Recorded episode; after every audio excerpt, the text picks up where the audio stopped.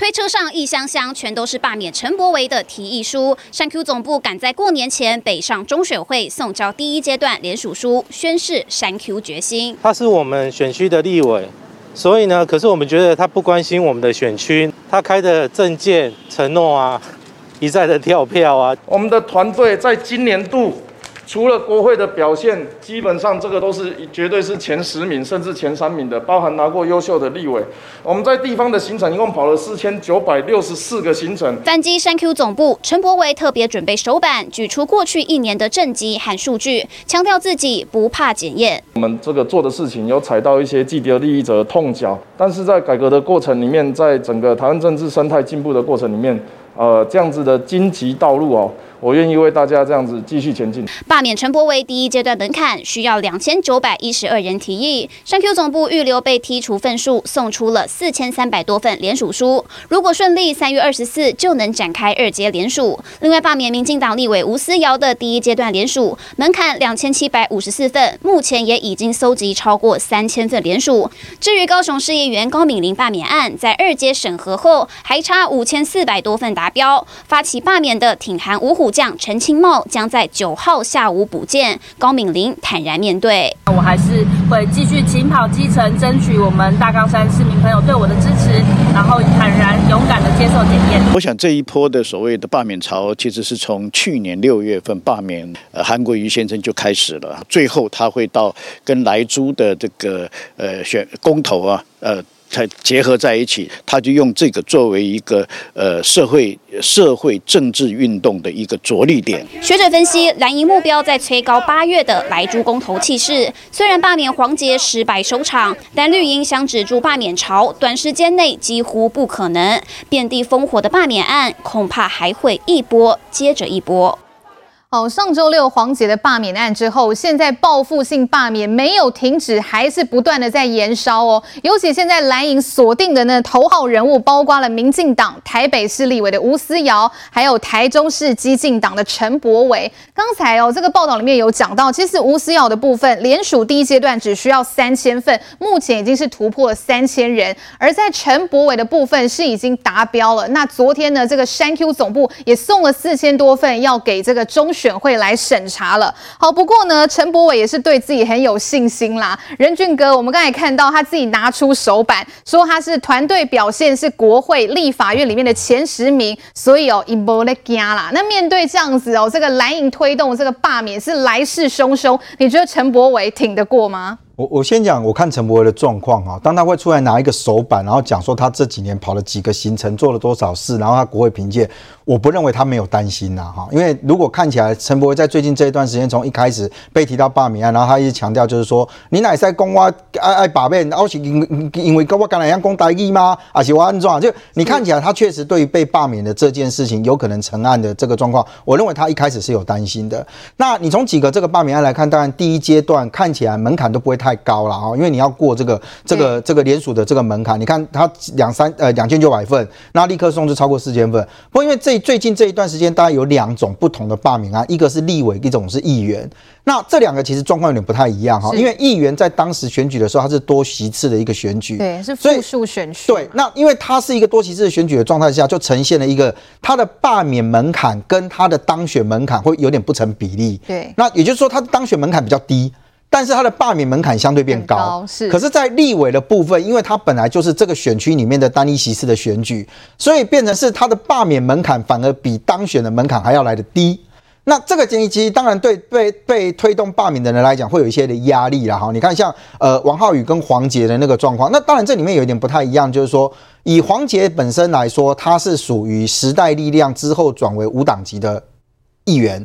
如果就他自己本身政党动员上面来讲，我不认为他的原属政党能够有这么大的动员的能量。那所以民进党在这个黄杰的那一战里面，其实给了很大的动能跟帮助。所以你看到最后的这个被罢，这个不同意罢免票冲到了六万五千多票。那这个其实如果你从地区动员上面来讲，我认为民进党在那里面花了很大的力气啦，因为你想想看，我要挺一个这个不是我们党籍的议员，然后党籍的里面的，我不认为大家会不讲话啦，所以我相信民进党在这地方上面是给了很大的协助，让黄杰挺过这个罢免案。那同样的，在激进党的这一块，我认为陈柏惟也也会面临到这个情况哦，就说当时陈柏惟的当选是因为民进党在那个选区给予礼让。所以我礼让你完了之后，我在这个选区里面我不提人。对，那我们现在就回来看，就是最现实的一个状况是，陈柏惟如果挺过这一次的被罢免案完了之后，他如果继续他挺过去了，那下一次的立委选举里面，谁要选吗？他要不要选？是，那他还要用激进党选吗？那民进党在地的人还愿不愿意像上次一样说后拉基盖委的大局为重？我今天重新大家再礼让他一次。我认为这个在地方上面会很实质的面临到这个困难，因为地方都耕耘这么久。那接下来，而且民进党对于二零二四来讲也是一个重新再盘整的一个阶段，因为蔡英文的任期其实现在就已经二二任的后面，呃，二二任已经到二任了嘛，哈。那你民进党接下来你的整个的接班的部分，我认为他还是会重新再做一洗牌。所以对于陈柏惟来讲，哈，就是当然第一个黄捷的。那个罢免案证明了一件事情：仇恨动员是不是真的无往不利？我认为在黄杰的罢免案里面，他很快被定位成叫做绿营跟韩营的对抗，也就是要罢免黄杰的人，他先打出来就是我要帮韩国瑜报仇。所以你知道最最有趣的一个现象是，因为我们有时候会去看一些韩粉的社团嘛，黄杰的罢免案一没有过的时候，我看到有韩粉社团里面立刻有韩粉去骂凤山地区的韩粉。你来无冲起来，你来无起来听。是，咱以前底下国民党的韩韩国瑜，国民党的立委的红双还在摕八万票呢。啊，你搞我冲一个五万，怎么只有五万多？他就表情功力不多，我就看到他的粉里面自己先骂一顿了啊。那仇恨动员的这件事情，如果他打的不是很好，面对到一个高度集结跟团结的一个状况上，很有可能就会呈现这个黄杰当时被罢免案不成功的这个情况。所以我认为，对于陈柏维来讲，哈，地方我们也讲实话，就是说我们所看到的一个讯息，陈柏维当然他觉得他在媒体上面他提了很多的案子，他做了很多的表现，国会评鉴什么的，他也都有他的名字。可是对于地方来说，我认为陈柏惟为什么要特别强调他地方行程跑了几千个？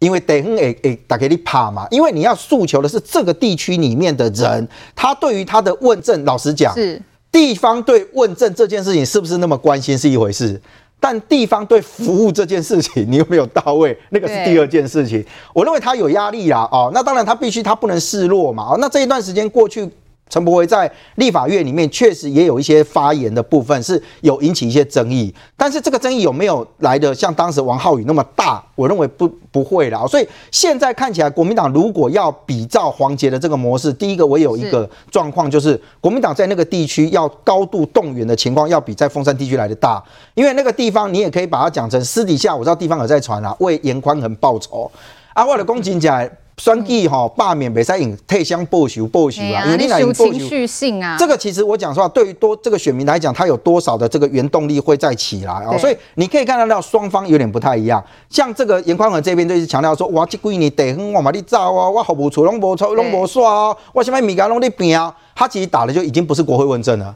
他打的就是什么？我在地方上面，我是不是能够打到民众里面的心？我认为可能对陈柏维来讲，他一定知道自己的弱势是在什么地方。那这一段时间，我认为他也会去加强那个啦。来，刚才任俊哥分析哦，其实呢，这个上周六黄杰这个罢免案，已经从原本的蓝绿对决，已经变成是韩绿对决，韩粉跟绿营的对决。我也要来请教一下慧珠议员，其实现在接下来陆陆续续的一些罢免案，好像在国民党也分成两派的声音啦，包括赵少康跳出来说。说他认为这个报复性的罢免哦，到吴思瑶啦、陈柏维之后就应该差不多要结束了，要适可而止。可是呢，台北市的议员罗志强哦，这也是惠珠议员的同事嘛，他就说，如果赵少康这样讲，那其实只是另外一种相怨呢。哎，议员这边比较支持哪一派呢？赵少康立刻改口了嘛？我觉得赵少康他一开始哦，他说这个哎呀罢免可以适可而止啊，哈，那立刻就引起蓝营很大的反弹。那他也知道，他就说哦，我不是说这个罢免应该停止，而是说这个罢免的门槛太低，这个制度而应该要改变。所以赵少康已经知道他这个。话讲得太快，啊，这是他的一个失言，而且他立刻得罪了很多国民党的基层以及民意代表，哈。那我觉得罢免这件事情啊，本来就是民进党掀起的。大家还记得割阑尾吗？上一波哦，铺天盖地的到处割阑尾，虽然所谓的公民呃运动在前，但是民进党大力支持在后嘛。所以这个报复也好，好或者是说反对单一的政党啊，杯葛这些立委，不是国民党掀起来的，始作俑者就是民进党。第二呢，罢免韩国瑜嘛，好，所以我想这个部分，民进党不能说你们罢免人家就是有正当性，就是公理正义，人家罢免你就是仇恨动员，这就是标准的双标党的说法。所以我觉得任何地区要罢免议员。罢免立委，甚至假设有人对我秦慧珠不满意，说要罢免我，你都必须坦然接受。你不能说人家罢免你，你就说你们啊都是这个仇恨动员啊，你们都是这个呃心怀不轨啊等等。我觉得这件事情啊，大家的这个态度是非常重要的。那呃，这个我们之前走了两波了嘛哈，除了戈兰伟啊，还有黄国昌被罢免，现在这个集体要罢免这个民进党的议员哈，那。民进党也说要去罢免江启臣啊，好，要去罢免国民党的这个罗志强啊，好，所以我觉得这些部分我们就平常心看待，好，那民意代表你就要接受考验，民众是可以罢免你的，罢免成还是罢免不成，那就交给最后的民意终决，哈，那比方说，呃，王浩宇是罢罢免成功了，那这个呃黄捷是罢免失败了，可是三 Q 跟这个吴思瑶是在同时启动的，包括高敏玲。并不是说一波一波的，请大家回想一下，这一波呢是同时启动的，不同选区的民意代表针对他们不同的这些民代立委议员的表现，他们有一些罢免，像高雄市的民进党的议员很多啊。那为什么不罢免其他人，就罢免这个高敏玲跟罢免这个黄杰呢？那其他的立法委员很多，为什么台中就锁定的这个陈柏惟呢？哦，那台北为什么就锁定了吴思瑶呢？一定有他被大家锁定的一个背景，以及他们的理由，就是他们的行为哦，是被呃选民呃觉得有问题的，不支持的，可能是说反对他的选民认为呢，呃他的一些做法啊，必须要给他一些教训。好，那特别是这个陈柏伟，大家都知道他是高雄的激进党啊，空降到台中啊，然后呢，本来也没有想到会选上。大概是呃这个后来这个大风大风起兮的一个关系啊，韩国瑜的负面效应，再加上可能呃这个台中的国民党的立委疏忽，就让他选上。选上之后，他说他的问政表现很好，我觉得这个是可以公平的。我认为他表现很烂呐，你看看你随便打一下他的名字，他有多少争议事件？比如说他质询这个呃外交部长吴钊燮说，你这个外交部要改成内交部。改成中国司内交部，这不是羞辱执政党吗？羞辱这个吴钊燮吗？他呢还讲说，呃，香港人到台湾来当兵哦，然后可以取得这个居留权哦，那这个被大家笑到半死。他跟这个冯世宽的这个对答，也是呃，大概是立法院里少数经典的可笑的片段。好，他的这个立法院的问政品质啊是没有水准的。好，这点哈，我觉得说大家上网去看一看，很多网民的评论不分蓝绿给他打的大概都是哎不及格。所以他说他问政很很了不起，那就没关系啊，就看看大家说你的这个问政到底是争议大还是你的贡献大，那你就给大家公平嘛。另外他说他勤保基层。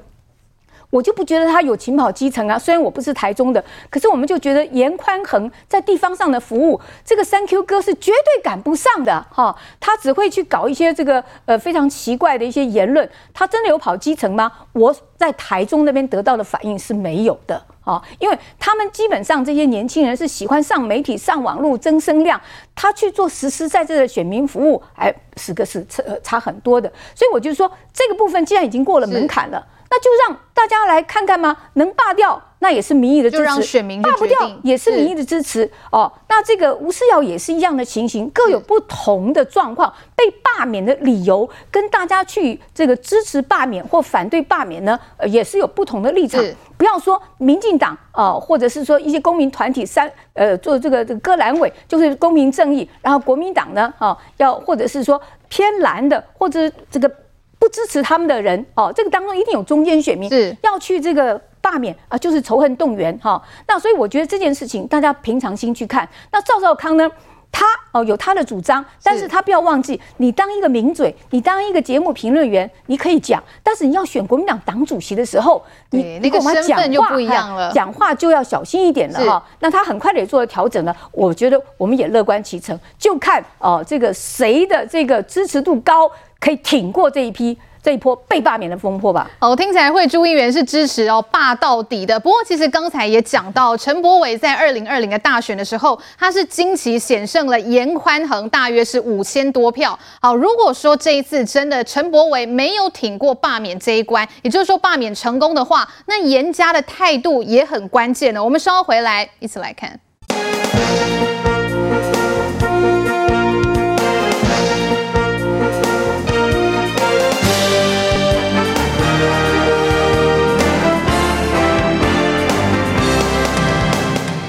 现场哦，先请这个文杰议员跟我们一起来看这个二零二零年那时候立委大选，陈柏惟真的是险胜了严宽恒。那个时候大家说，哎，这真的是超级大黑马。陈柏伟呢，在台中第二选区，也就是大家俗称大乌龙选区，他拿下十一万两千八百多张票。好，严宽恒呢是十万七千多票，两个人的差距只有五千多。哎，所以意思说，如果今天这个罢免呢，如果严家要总动员的话，陈。柏伟真的是面临到不小的压力哦。可是我看到最新一次严宽恒他在面临媒体的受访的时候，他说他不能有任何的看法，因为他跟陈柏维他们两个人是对手。所以现在对于严家来讲，表不表态都是两难呢。议员，我觉得严家当然不能表态嘛，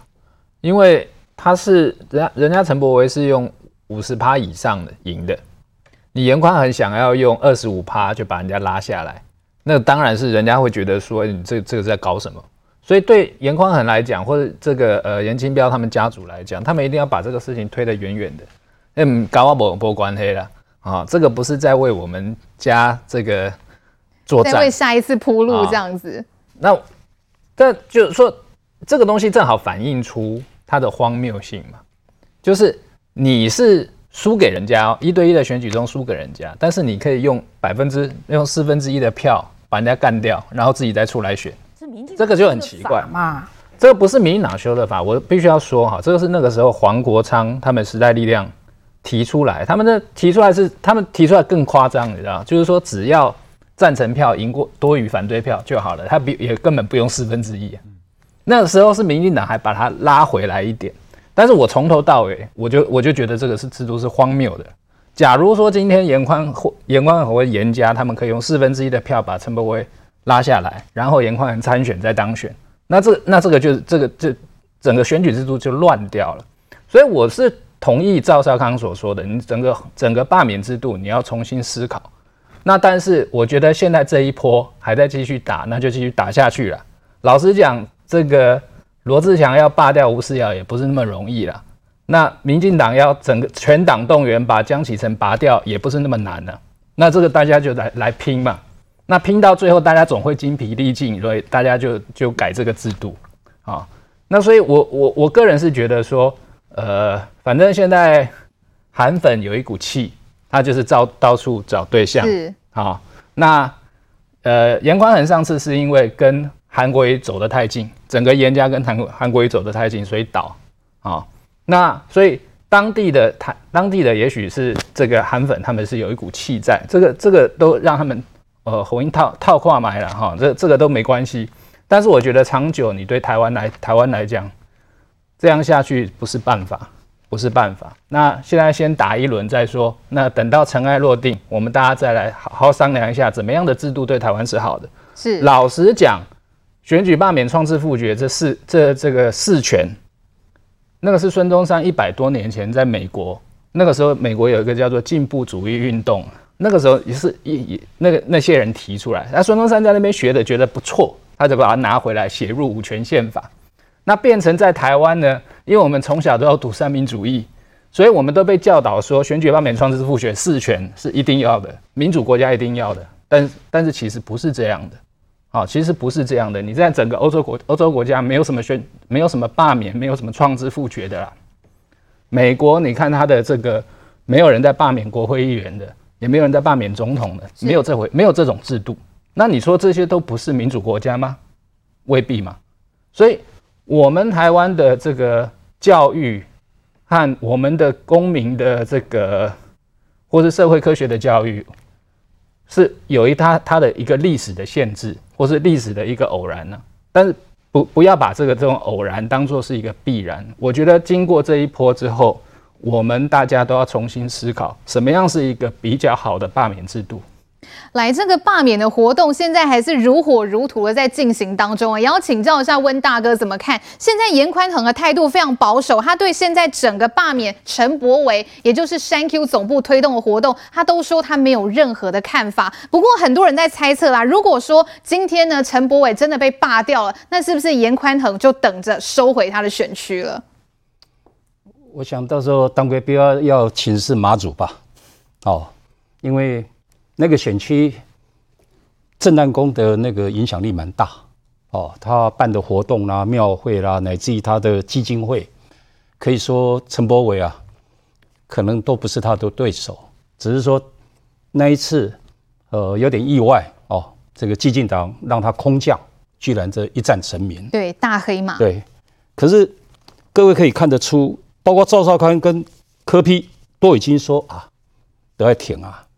因为这些人都是身经百战的，都是老将啊，哦，那柯 P 又是民众党的党主席，因为啊，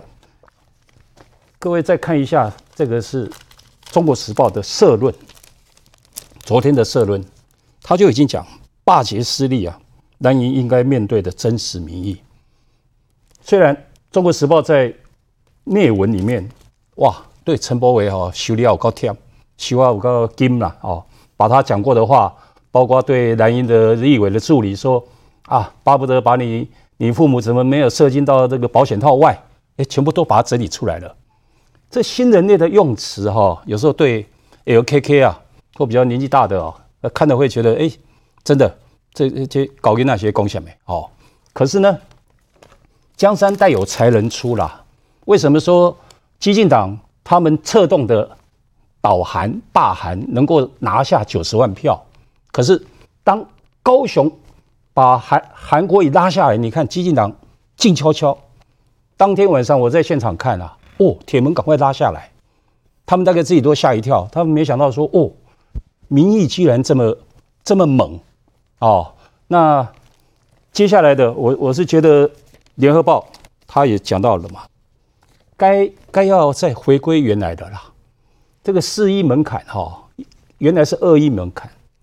过去的罢免，台湾有有过，年轻的一代不晓得，过去的罢免都是总统哎，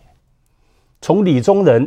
逃到美国去，国民大会国大代表在台湾就是罢免掉李宗仁。阿扁呢，八年总统任内，立法院也曾经讨论过罢免总统，那个层级是最高，国家元首级。现在不是，现在是。罢免的是啊，李纨啦、李卫啦，哦，这一些明代，那我是觉得啊，陈柏惟跟吴思怀、呃吴思瑶啊，应该是可以安呐，不太容易，不太容易。啊，好好让这些韩粉有一个呃，算是泄气发泄吧，哦，他们那股鸟气到现在可能还没散，过完年搞不好就就烟消云散。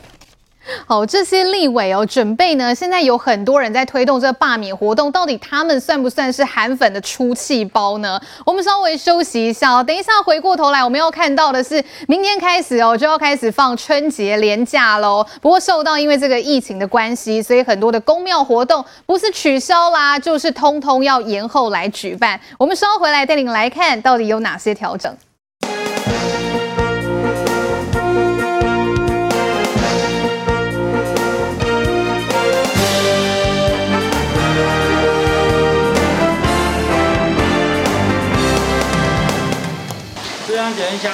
进庙前，庙方先帮你消毒一轮，热显相仪量完体温才能入场。签筒旁也挂着酒精喷雾，让信众随时都能保持手部清洁。春节即将到来，公庙纷纷加强防疫。龙山寺一年一度盛大举行的钻灯脚活动，今年要因应防疫规定，民众排队钻灯脚的时候必须要保持安全社交距离，而且在大灯下只能一个人排队钻灯脚，还要全程佩戴口罩。呃，会宣导说，就是请大家要维持就是呃安全的社交距离，然后就是在室外要一公尺。今天会进行全市的大消毒，今天晚上，然后平常的时候每天都会进行，就是在民众有接触到的，比方说拜殿啊，比方说签筒这些，我们每天都会进行消毒。不止龙山寺保安宫的敲钟仪式、抽国运签，也是规定信众戴口罩、移动式参拜。行天宫则是外加民众要保持一公尺以上的距离。另外，中和航楼 day 石碇五路财神庙决议今年不发放发财金，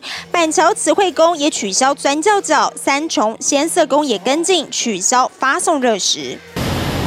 过年走春行程免不了，除了一九六八 App 提供服务区停车警示功能外，全台四十六个景点游客量超过百分之五十，最大承载量将用简讯官网发布讯息进行人流管制。尤其桃园更是不敢大意，已经重启景点人潮警示灯后，一旦亮起红灯就会加强管制。另外，双铁除了车上禁止饮食外，八号起连续九天高铁还全面停售自由座，要为即将到来的春节。防疫全面备战。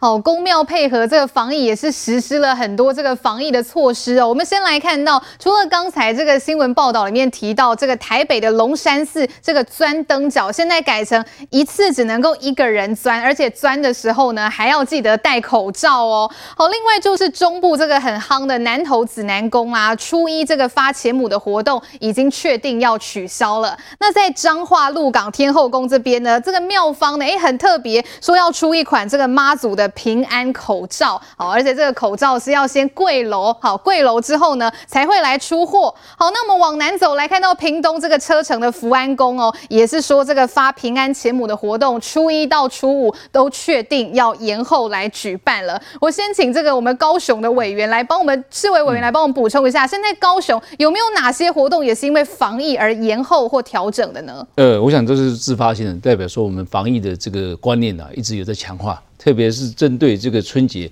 容易有这个，我们就去去参香也好，或者去拜拜也好，那个人都很多、欸。过年的时候就是人山人海哈，所以特别是指南宫的时候，那排前母要排七公里哈，哇，那当然今天今年已经停办了。那前天我陪陈其迈市长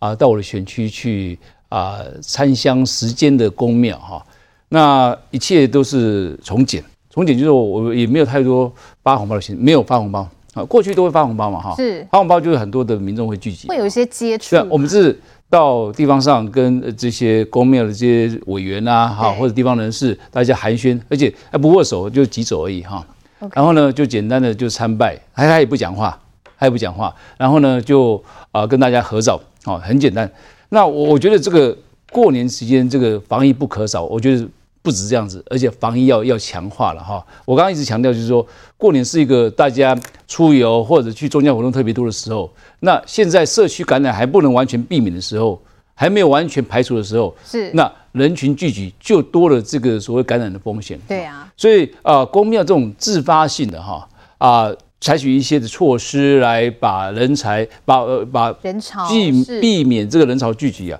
我觉得是非常可取。那我希望说民众也可以配合了哈，对，就是说呃拜拜，你平时都可以去拜拜。那过年哈，你如果在一窝蜂哈，那恐怕是会增加防疫的困难度。那在高雄啊，高雄很多的宗教活动也都一切从简哈，比如呃过年过去啊啊，行政首长包括这个小英总统啦，或者赖赖清德副总统。或者市长都会去公庙发红包嘛？那今年我想小英总统的下乡发红包的行程也都没有了。那有有那我自己啊，我自己当然小英总统呢，我会代替小英总统来发红包，但是是严格的限制人数啊。比方说我在一间公庙，人数大概有两百位，而且要一定要戴好口罩，而且每一个人都要经过这个呃洗手液的这个消毒啦。对。然后呢，要保持一公尺的这安全距离。对，真的要确保安全。所以所以任何的措施啊，我觉得一定要全民配合。好，那公庙以自发性的，我觉得这是台湾人的一种一种善良心的哈，就是说大家这个己所不欲，勿施于人，或者大家共同协力啊，把这防疫工作做好。我觉得宗宗教呃这个公公庙扮演非常重要的角色。是委员这边是很称赞这些公庙都是自发性，不是政府规定自发性要来做这些防疫的措施哦。仁俊哥这边怎么看？这些公庙有没有你可能这个过年走春也会去的？因为我们自己平常在北市嘛，跟新北嘛，你说像龙山寺那个那个专灯脚哈，那你比如说像像我们自己平常在板桥嘛，板桥大概最有名就慈惠宫嘛，慈惠宫，然后旁边还有一个接云寺，那个其实在过年期间都很多人啊。那像今年像以慈惠宫来讲，就是弄给我咖这个活动，事实上因为你知道以前一天是三千人，